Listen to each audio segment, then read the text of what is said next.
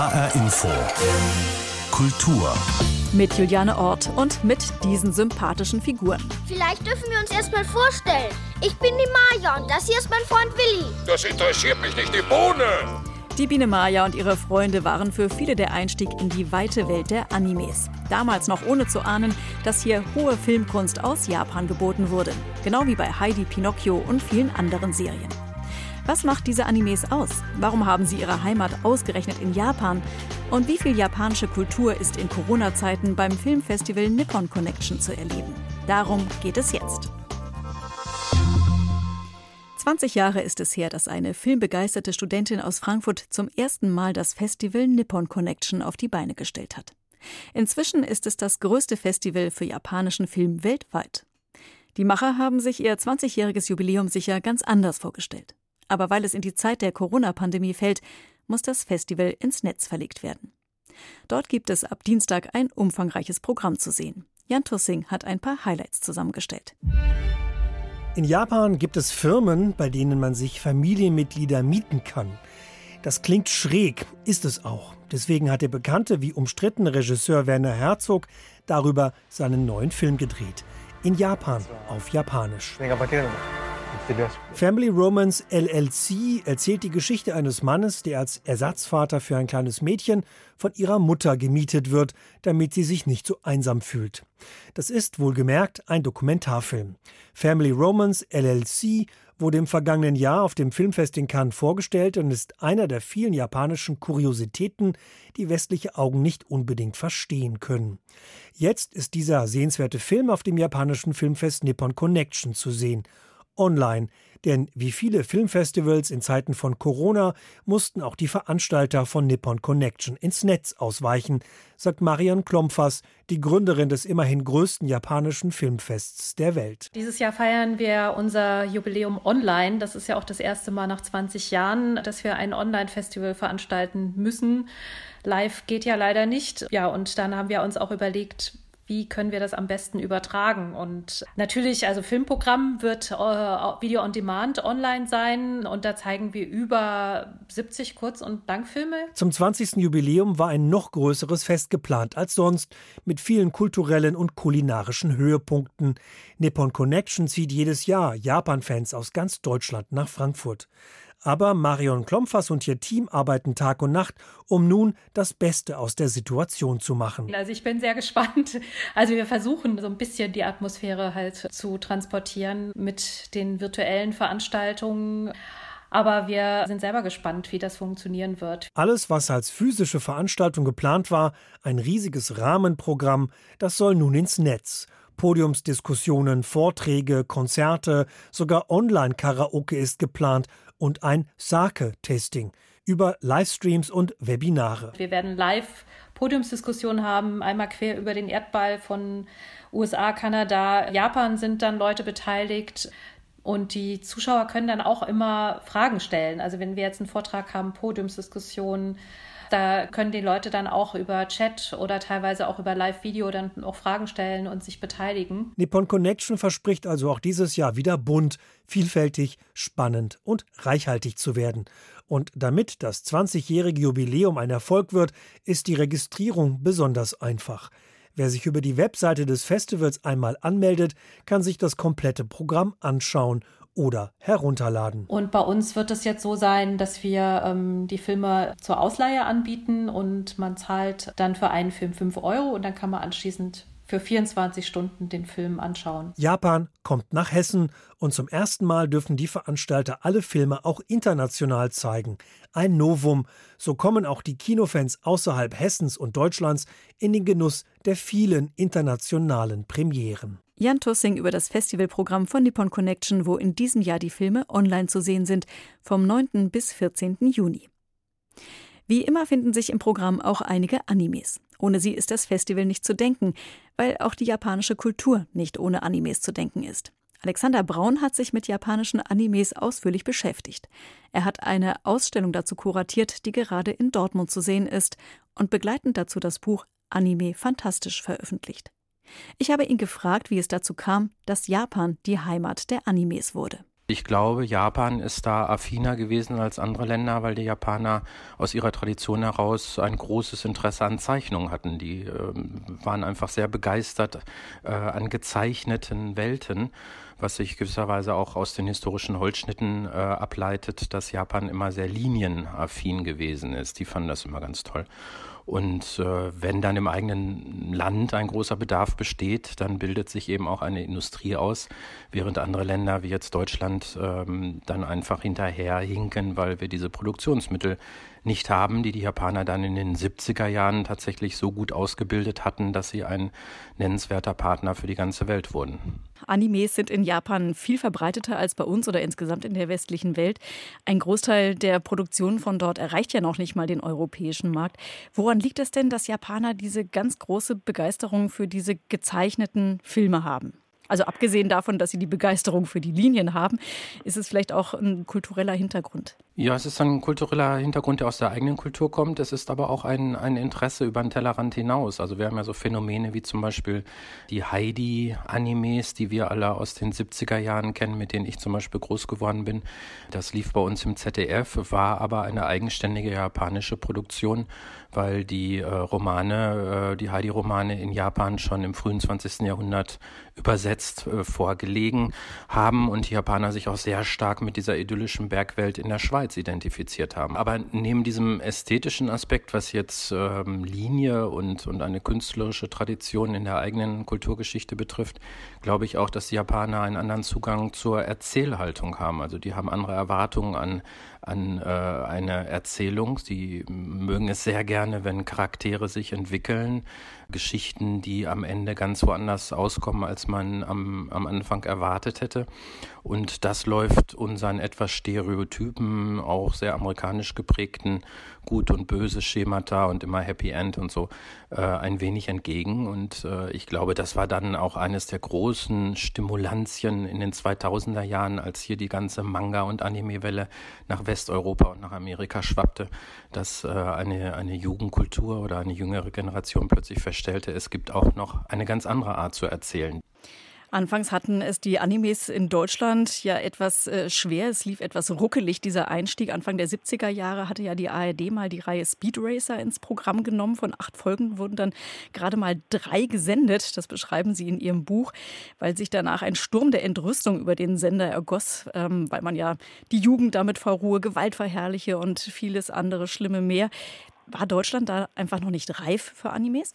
Ja, das, das muss man sagen. Ich glaube, wir waren nicht nur nicht reif für Animes, sondern wir waren auch nicht reif, dem jüngeren Publikum auch Dinge zuzumuten, die eine gewisse Stilisierung äh, beinhalteten. Wir hatten ja ähnliche Diskussionen in Sachen Jugendschutz, äh, selbst bei Tom und Jerry. Und mit diesem Speed Racer Anime, der war eben sehr typisch japanisch und auch mit viel Action unterlegt. Da gibt es dann eben Szenen, wo einfach das Auto der Feinde explodiert und man sieht, wie acht Körper durch die Gegend fliegen.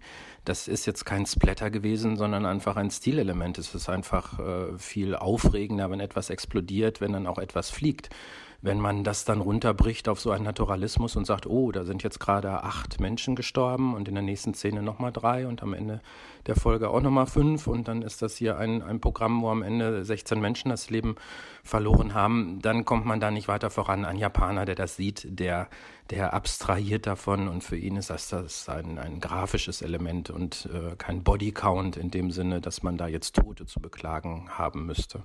Ja, deutsche Eltern haben dann wohl die Leichen alle mitgezählt.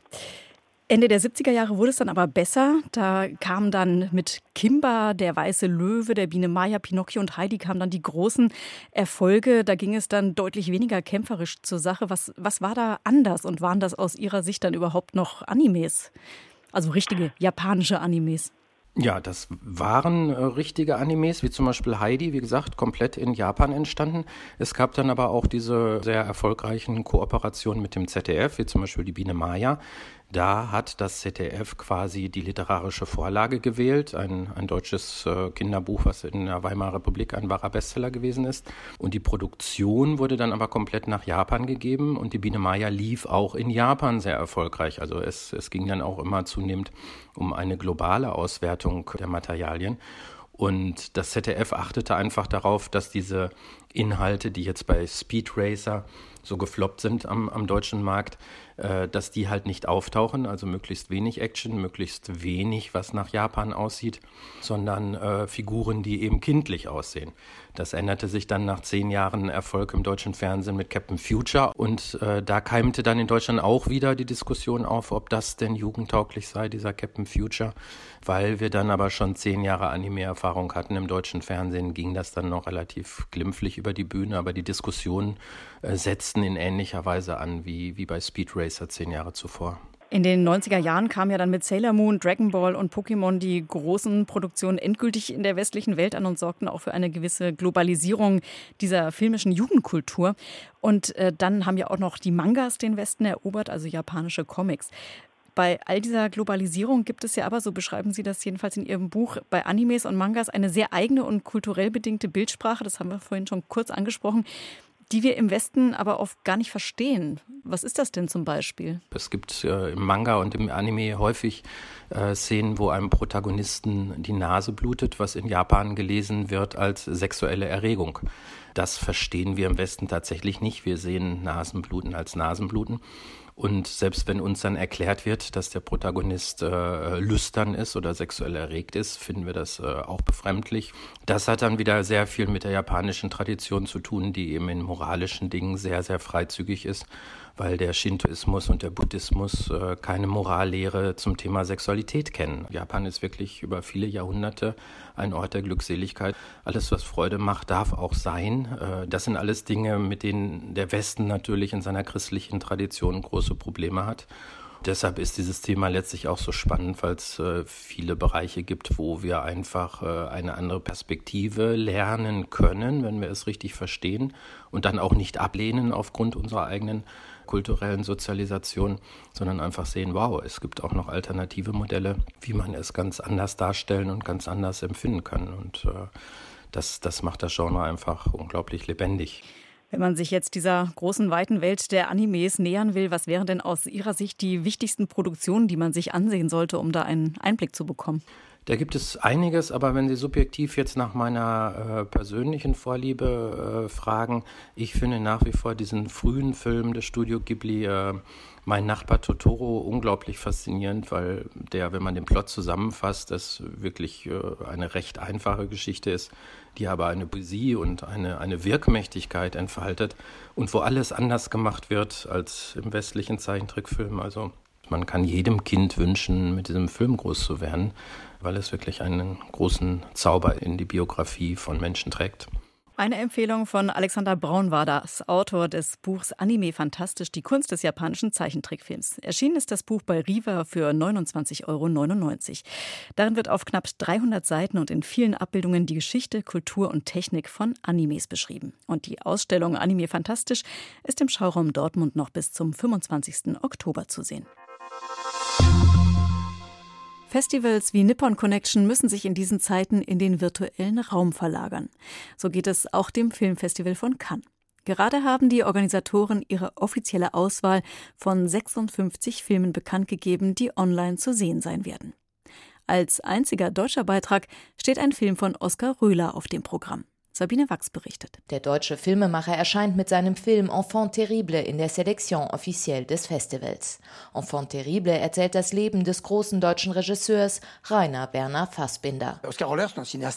Oskar Röhler ist Teil der neuen deutschen Generation von Filmemachern, wie zum Beispiel auch Fatih Akin, sagte Thierry Fremont, künstlerischer Leiter des Festivals von Cannes.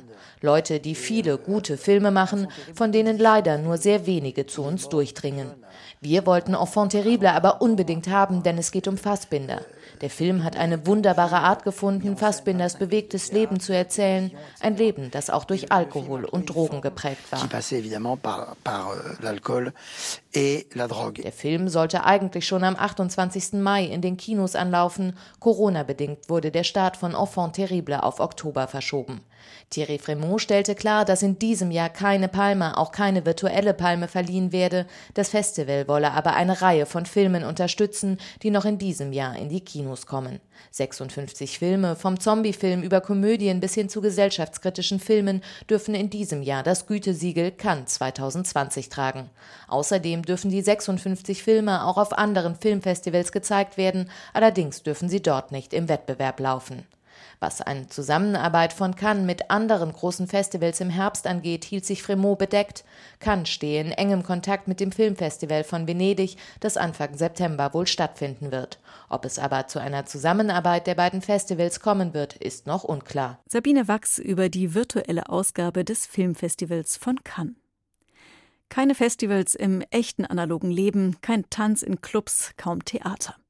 Die Corona-Pandemie hat die Kulturszene ganz schön gebeutelt.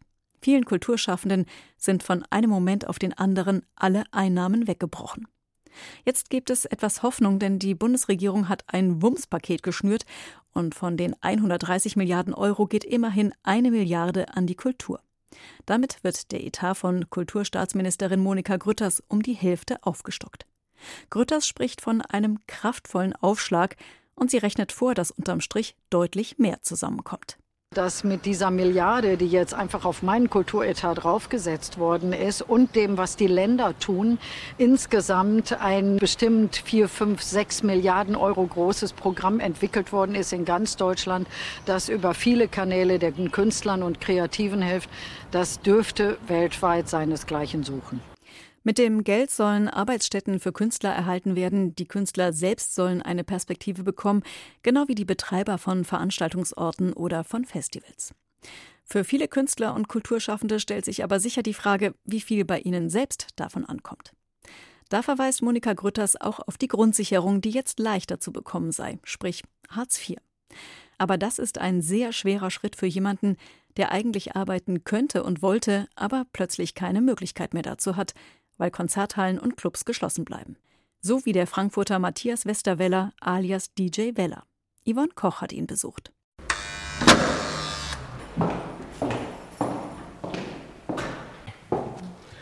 Hi. Hallo. Schuhe aus oder an? Äh, Schuhe an. Aber trotzdem zieht's mir sprichwörtlich die Schuhe fast wieder aus. Denn ich sehe erstmal nur Platten.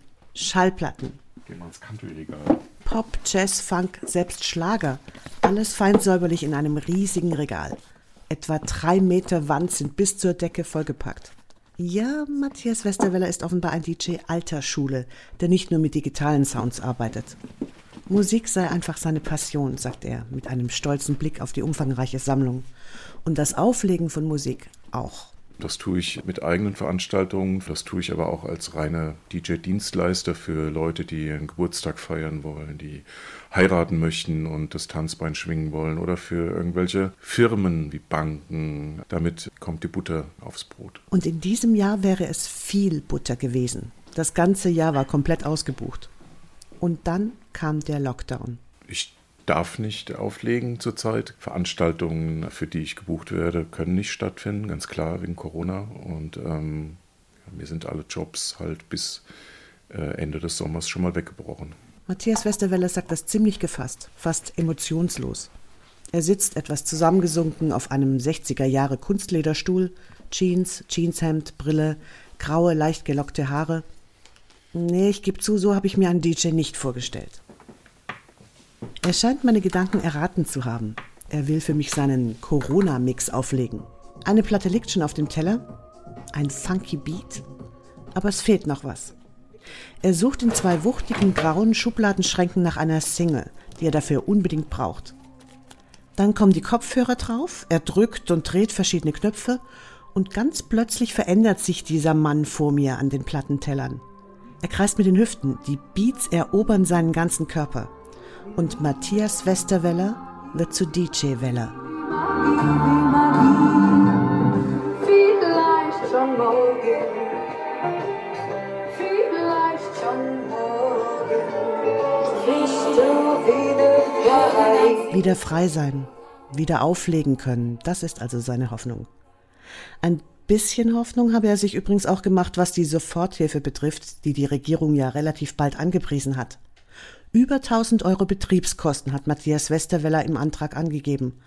Und dann kam der Bescheid. Die Soforthilfe, die mir angeboten wurde, 122,54 Euro laut Regierungspräsidium Kassel für die drei Monate. Und äh, ja, mit 122,54 Euro kann ich nun auch keine großen Sprünge machen. Er verstummt kurz. Dann drückt er die Schulter nach hinten. Es sei einfach alles so gut gelaufen gerade. Er habe pro Abend zwischen 500 und 1000 Euro verdient. Also am Wochenende halt. Gibt es denn noch irgendwelche Einnahmen? Keine. Gar nichts. Er überlegt kurz. Doch, ein bisschen Geld komme schon rein. Manchmal. Ich verkaufe Platten auch aus meiner Sammlung, also da kann ich ein bisschen Einnahmen generieren, aber jetzt natürlich nicht so viel, dass es äh, vergleichbar wäre mit den Gagen, die ich normalerweise für meinen DJ-Job bekommen würde. Wie jetzt? Platten verkaufen, um was zu essen zu haben? Nein, soweit ist es noch nicht. Ich habe noch ein bisschen Geld auf dem Konto gehabt die nächsten Monate werden einfach interessant. Also ich stehe im Prinzip jetzt erstmal vor der Entscheidung, Hartz IV beantragen zu müssen. Das reißt ihn ganz schön runter, wenn er einen schlechten Tag habe. Aber er versuche positiv zu bleiben. Nun bin ich auch schon ein bisschen älter, lege seit 30 Jahren auf. Also es wäre auch mal wieder Zeit für eine Veränderung. Und einen Plattenladen, das kann ich mir vorstellen, denn ich habe zehn Jahre lang in einem Plattenladen gearbeitet. Wie er da sitzt und mir von seinem Traum eines Plattenladens erzählt, in dem man vielleicht auch Wein und Schuhe kaufen könnte, wirkt Matthias Westerweller ruhend, gefestigt, als ob ihn nichts umhauen könnte. Aber irgendwie kommen wir im Gespräch auch auf die verordnete Distanz, den fehlenden Körperkontakt. Und dann sind da plötzlich Tränen in seinen Augen. Er versucht sich zu sammeln, schluckt mehrmals. Ja, das äh, merke ich schon. Das fehlt auch ganz stark. Also ich habe mir Reflexe abtrainiert, Leuten schon mal die Hand zu geben oder einfach mal einen guten Freund zu umarmen. Es wird Zeit, dass die Kultur wieder umarmt wird. Matthias Westerweller alias DJ Weller im Bericht von Yvonne Koch. Die Unruhen in den USA fühlen die Nachrichten. Die Bilder der Proteste gegen Rassismus und soziale Ungleichheit unsere Köpfe. Und man fragt sich, was ist da eigentlich los bei der amerikanischen Polizei? Der Autor Michael Connelly hat zu dieser Frage eine eigene literarische Facette hinzugefügt mit seinem Polizeiroman Late Show. Late Show ist die Bezeichnung für die Nachtschicht im Police Department von Los Angeles. Ist die Nacht vorbei, werden die Fälle protokolliert und abgegeben. Und in der nächsten Nacht geht es wieder von vorne los. Karin Trappe hat Late Show gelesen. HR Info. Der Büchercheck. Drei Fälle sind es, die die Ermittler Ballard und Jenkins in dieser Nacht beschäftigen. Und der weitaus spektakulärste ist die Schießerei in dem Club Dancers mit fünf Toten. Renée Ballard ist in die Nachtschicht strafversetzt, weil sie ihren Vorgesetzten Olivers der sexuellen Belästigung beschuldigt hatte. Mangels Unterstützung ihres damaligen Partners Chastain konnte Renée das aber nicht beweisen. Nun also Nachtschicht.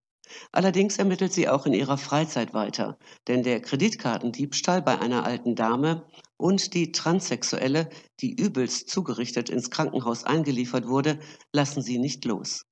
Als aber Chastain erschossen aufgefunden wird, fährt sie sofort an den Tatort. Halt, René, sagte er. Was willst du hier? Ballard blieb vor ihm stehen. Er war mein Partner. Warum werde ich dann wohl hier sein?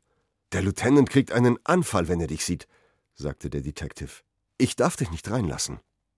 Olivas? Warum macht das sein Team? Besteht da kein Interessenkonflikt? Weil es mit der Dancers-Geschichte zusammenhängt, wir behandeln es gemeinsam. Ballard versuchte an dem Detective vorbeizugehen, aber er machte rasch einen Schritt zur Seite und versperrte ihr den Weg. Er hielt die Hand vor ihr hoch. Renee, das geht nicht. Wie es geschrieben ist. Late Show ist ein Polizeiroman. Akribisch werden alle Schritte der Ermittler aufgezeigt, was manchmal etwas ermüdend, aber trotzdem extrem spannend ist. Es gibt eine Menge Details, Figuren und Fälle, doch wird es nie unübersichtlich.